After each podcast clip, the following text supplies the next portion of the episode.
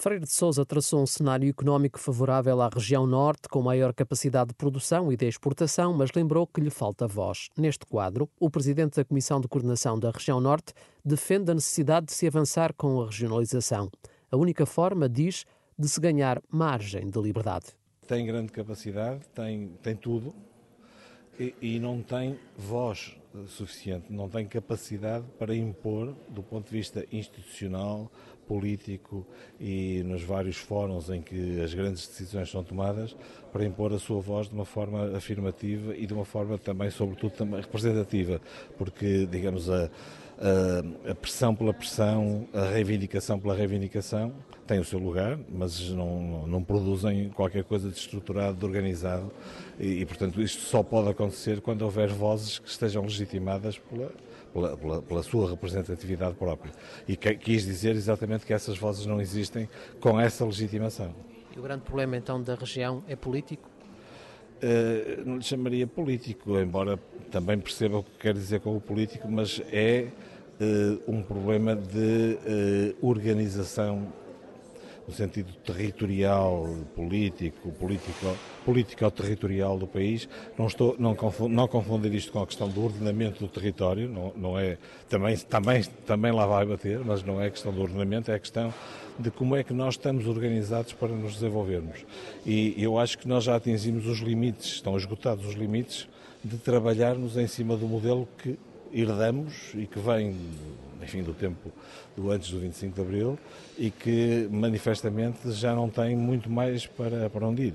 E, e esse, a única forma de ganhar margem de liberdade, acho eu, é a, eh, eh, a consagração de um Portugal com regiões. Eh, regiões essas que têm que ser naturalmente as que existem, as cinco grandes regiões ao nível do continente. É preciso criar um quadro um quadro de funcionamento e um quadro de, de, de, estruturação do país que permita a libertação das energias que existem espalhadas por aí e que nós, a partir do centro, vivenciamos como sendo o interior. Aquele, há muitos interiores, há muita, como eu tentei dizer, baixa densidade. Não há um interior, não há uma baixa densidade, há muitas e em cada uma delas há coisas a fazer que não devem ser feitas e replicadas noutros sítios e, portanto, se há uma baixa densidade no Tamgueços, onde há muitos jovens e poucos velhos, passa a expressão, uh, há outra baixa densidade onde há muitos velhos e poucos jovens em Trás-os-Montes e as necessidades de desenvolvimento de uma e de outra região têm que ser tratadas de forma diferente. Freire de Souza diz que é possível, depois das eleições de outubro, um compromisso entre os principais partidos. O presidente da Comissão de Coordenação alerta para a necessidade de um trabalho em que se evitem duplicações. Freire de Souza admite, por exemplo, que a redução do número de deputados na Assembleia da República possa acontecer no momento da criação dos parlamentos regionais. Se houver aparente sobreposição no sentido de que a matéria X da educação é tratada no local, no regional e no nacional, é preciso saber o que é que trata o que é em cada caso. Não é possível pensar-se que a gestão das escolas primárias é feita no nível local, mas também é feita no nível regional e também é feita no nível nacional. Portanto, é preciso. Mas isto é um trabalho muito mais fino que tem que, que, que exigiria um trabalho sério, que é possível fazer. É possível demonstrar a partir de um trabalho sério, é possível demonstrar que não há duplicação.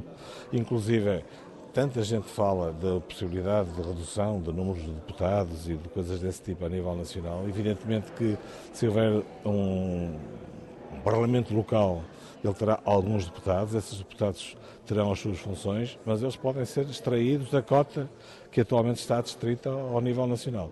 Portanto, essa é uma questão que eu reputo de muito importante, mas secundária hoje, porque hoje é, acho eu, como cidadão e puramente como cidadão, acho eu que hoje é o momento de pôr a discussão desse assunto na agenda, seriamente, e que alguns menos populistas, mais voluntaristas, com opiniões que sejam contrárias, venham ao debate, mas com argumentos sólidos e não com argumentos de afugentar a população. Acho que sim, e acho que estão criadas as condições para que qualquer que seja o resultado eleitoral porque quer o Dr. António Costa, quer o Dr. Rui Rio, hoje, uh, pelo menos em termos de declarações de intenções, estariam disponíveis para poder ser parte de um processo deste género. Já não vamos a tempo de discutir o tema antes das eleições de outubro? Não É, acho que não. Acho que, acho que é importante que nas reuniões de outubro, das, das eleições de outubro, resulte um compromisso firme de que este assunto é para ser tratado seriamente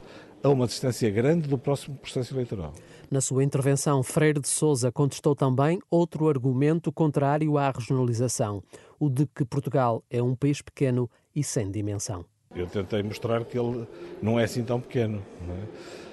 Eu tentei mostrar, não tenho os números totalmente de cor, mas julgo que os posso repetir mais ou menos sem cometer grandes erros.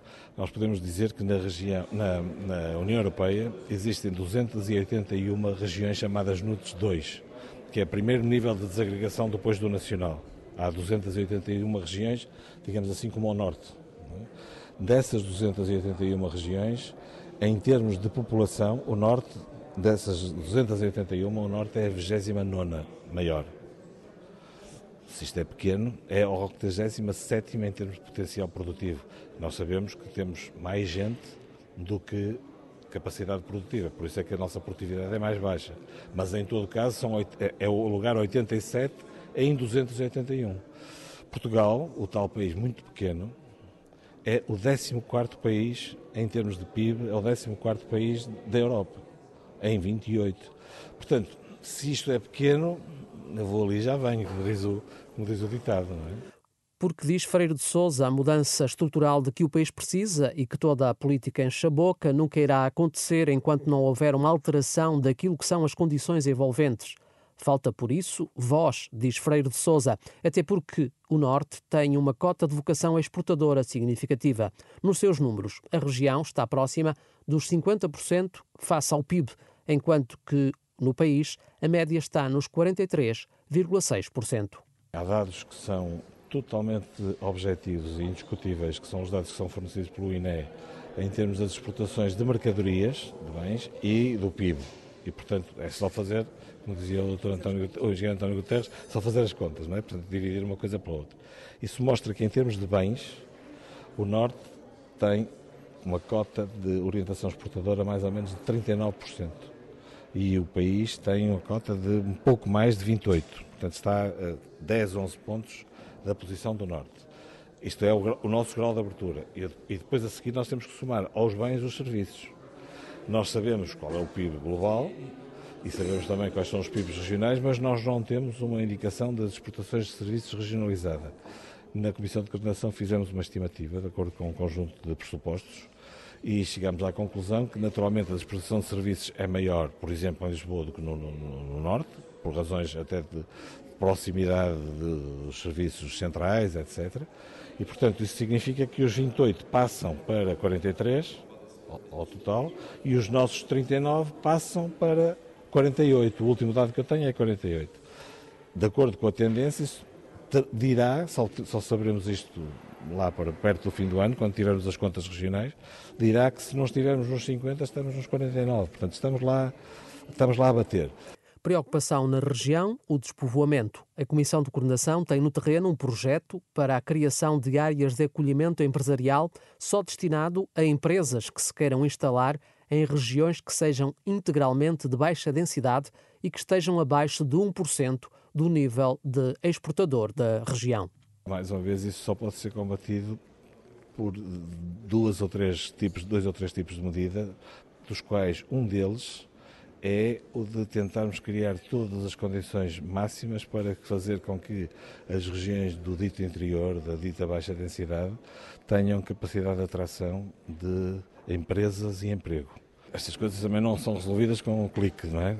Infelizmente, e é evidente que nós saberemos sempre que há uma atratividade das regiões mais ricas. É a mesma coisa que nós estarmos no Porto e dizermos que os nossos filhos estão uh, a trabalhar em Amsterdão, em Berlim, ou em Paris, ou em Londres, não é? E cada vez são mais as famílias que têm gente com, uh, instalada em, e a trabalhar em locais de maior nível de atratividade e maior nível de desenvolvimento. Portanto, isso é inelutável e é assim em todo o mundo. O que nós temos que fazer é combater isto para que os efeitos mais uh, gritantes e mais lesivos deste tipo de coisas possam ser combatidos.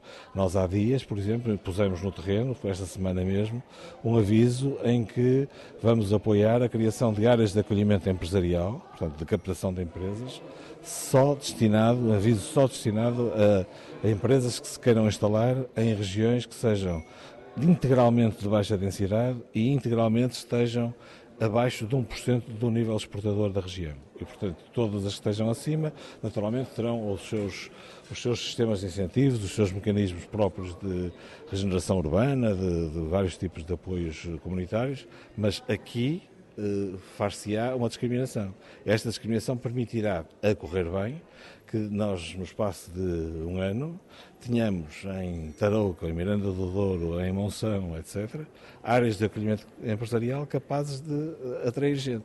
E quando alguém vai perguntar ao Presidente da Câmara de Miranda do Douro, que fica ali na borda com a Espanha, se ele tem um local onde instalar uma empresa, ele vai ter, daqui a um ano, vai ter um local onde instalar uma empresa. 15 milhões para uh, áreas de acolhimento, montantes elegíveis até 750 mil euros.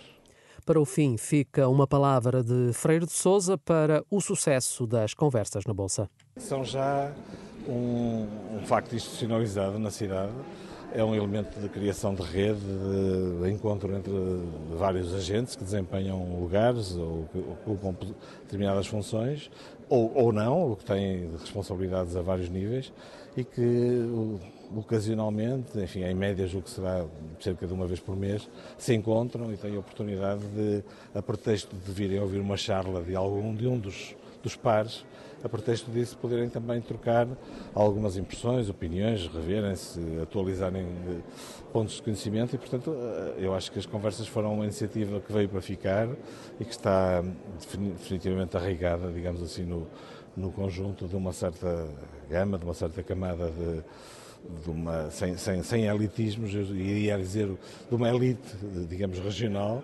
uh, e chamo-lhe elite não por razões elitistas, mas porque traduz a existência de gente que desempenha cargos e, e funções empresariais, públicas, uh, universitárias, etc., e que se encontra aqui, nesse sentido, e acho que é, uh, a Associação Comercial está de parabéns, é uma iniciativa vencedora e que já não, não volta para trás.